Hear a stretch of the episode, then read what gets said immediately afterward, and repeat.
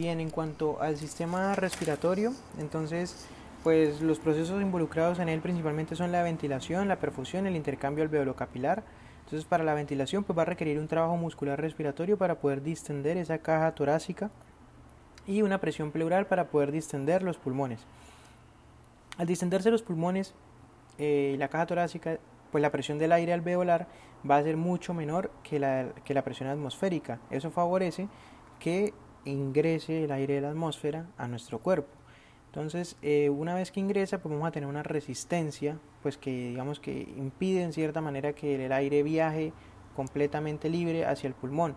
Esa resistencia es máxima a nivel del bronquio intermedio.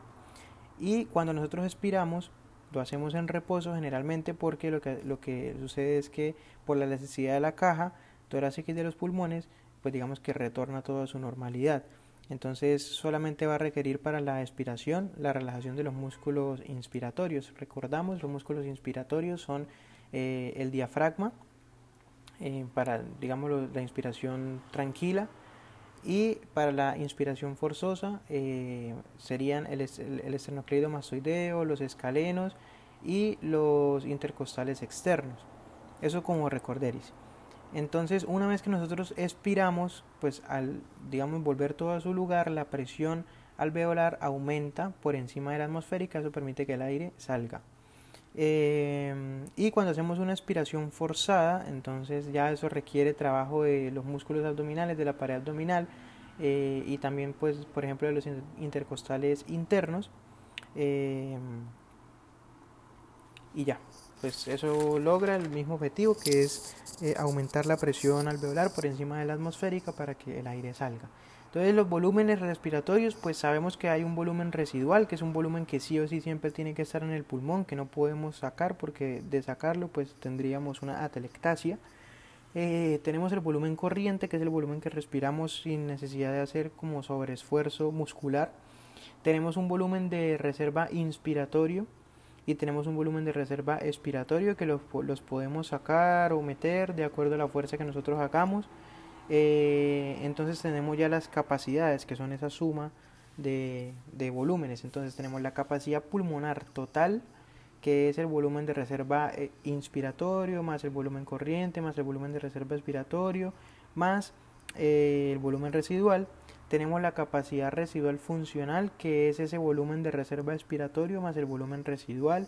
Tenemos la capacidad vital, que es el volumen de reserva inspiratorio más el volumen corriente más el volumen de reserva expiratorio. Ahí no se toca el volumen residual porque dijimos que ese volumen sí o sí tiene que estar eh, y no podemos nosotros jugar con él, por decirlo de alguna forma. Y tenemos la capacidad inspiratoria, pues que es el volumen corriente más, la, la más el volumen de reserva inspiratorio. Eh, bien. Entonces, del volumen tidal o del volumen corriente, pues solamente una parte va a llegar al alvéolo, lo demás se va a quedar, digamos que en los bronquios, en la tráquea y demás. Eso es considerado espacio muerto. Lo importante eh, para el intercambio gaseoso, pues es la cantidad de volumen que llega al alvéolo, o sea, el volumen alveolar y la frecuencia respiratoria.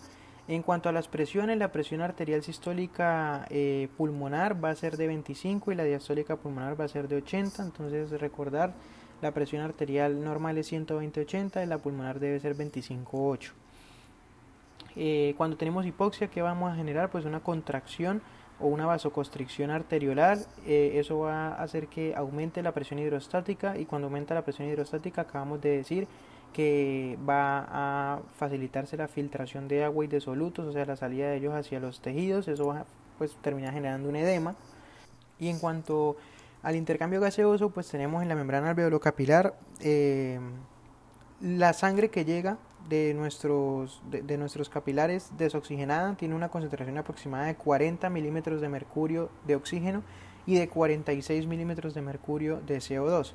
La sangre que está en el alvéolo tiene una concentración de 100 milímetros de mercurio de oxígeno y de 40 milímetros de mercurio de CO2. Entonces, por difusión, como dijimos al inicio, lo, lo, que está en un sitio de mayor concentración pues va a pasar a uno de menor concentración.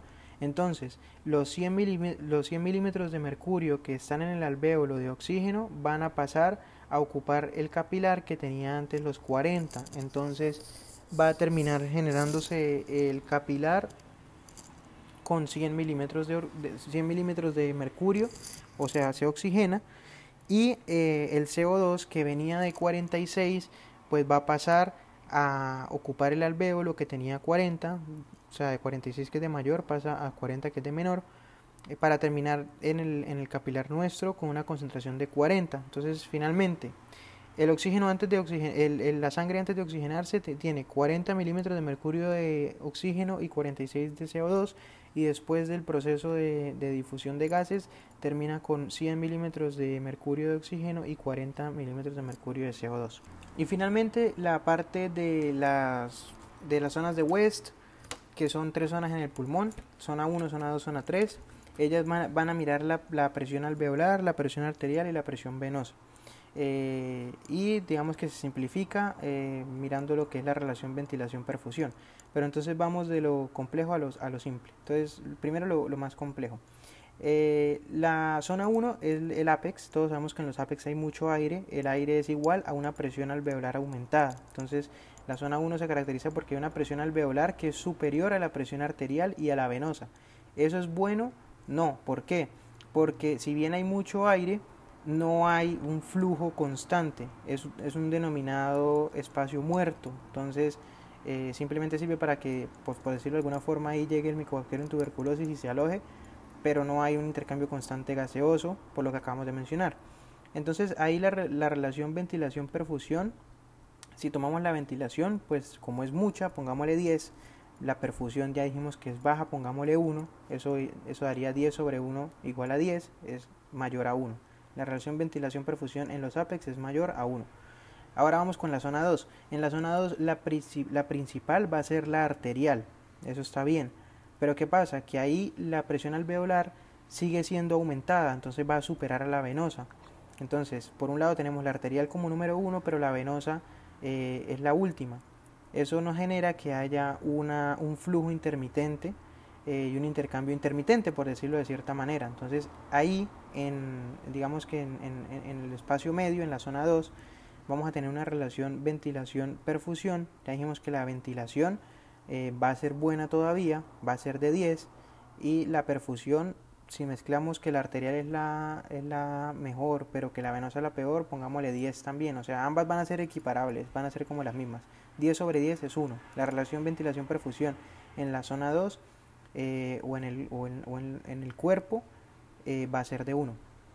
Y finalmente la zona 3. Entonces en la zona 3, ¿qué sucede? En la zona 3 va a haber mayor eh, presión arterial y mayor presión venosa. Las dos van a superar a la presión alveolar. Eso es bueno. ¿Por qué? Porque garantiza un flujo constante pues, y un flujo, un, flujo continuo permanente. y se puede hacer el intercambio gaseoso correcto. Entonces ahí la relación ventilación-perfusión, ¿cómo va a ser? Pues dijimos que la ventilación no va a ser tan buena, pongámosle 1, y la perfusión va a ser buena, pongámosle 10. Entonces va a dar 0.1, es decir, la relación ventilación-perfusión en las bases va a ser menor de 1.